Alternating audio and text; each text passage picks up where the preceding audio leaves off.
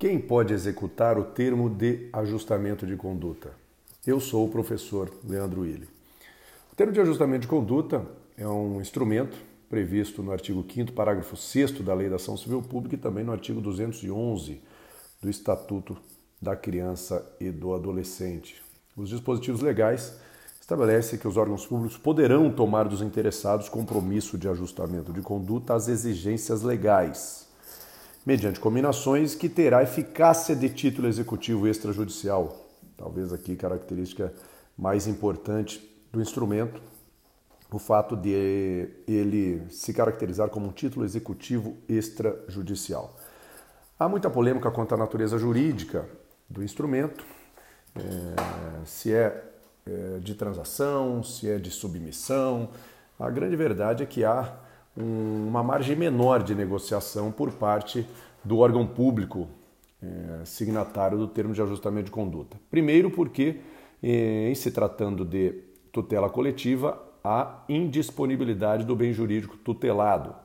O legitimado extraordinário para a tutela coletiva, ele não é o verdadeiro titular do direito material, portanto, não tem a margem de disponibilidade, além do que o próprio bem jurídico ele é indisponível. Então, a margem menor de negociação que nós temos que ter muito claro é que no termo de ajustamento de conduta algumas questões podem sim ser pactuadas. Não, em nenhum momento, a renúncia do direito, obviamente, mas com relação a aspectos periféricos, é, do, do, do, compromisso de ajustamento de conduta, como o, termo, o tempo, a forma de cumprimento da obrigação, o prazo, tudo isso pode ser é, sim negociado. E, então, nós acreditamos que estamos diante de uma transação com uma margem menor é, de negociação por parte do órgão público legitimado. Há é, algumas discussões com relação a outras questões relacionadas ao termo de ajustamento de conduta, mas é importante que nós saibamos que o foco maior desse instrumento, que é tido como uma técnica extraprocessual de composição de conflitos coletivos, é que há um foco maior na prevenção. Há um foco maior na prevenção, pois o TAC tem sido é, utilizado, é, inclusive, para a, é, prevenir conflitos de ordem coletiva ou uma lesão a um bem jurídico coletivo. Ele é encarado como um equivalente extrajudicial da tutela inibitória.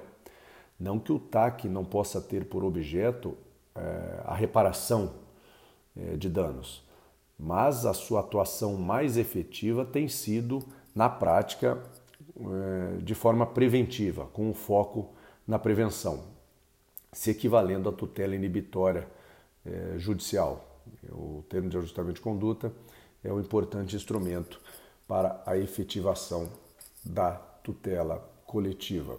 Quanto aos legitimados, os órgãos públicos, a Defensoria Pública, empresas públicas e sociedades de economia mista também, apesar de serem pessoas jurídicas de direito privado, a doutrina tem compreendido que quando elas prestam serviços públicos também estão legitimadas para a celebração do TAC. E quem pode executar o TAC?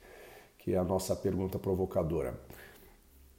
Em caso de descumprimento das cláusulas, logicamente que o órgão público que é, é, celebrou o TAC tem a legitimidade para executar o termo de ajustamento de conduta. Mas e os outros legitimados da tutela coletiva também podem executar o TAC?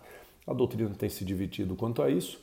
É, parte da, da doutrina entende que qualquer legitimado para ação coletiva pode executar o TAC e uma outra, né, e essa primeira corrente é realmente a corrente majoritária. Há uma corrente minoritária, que já foi inclusive seguida pelo Superior Tribunal de Justiça, que diz que não, não são todos os legitimados para ação coletiva que podem executar o TAC, mas tão somente aqueles que têm legitimidade para a celebração do TAC.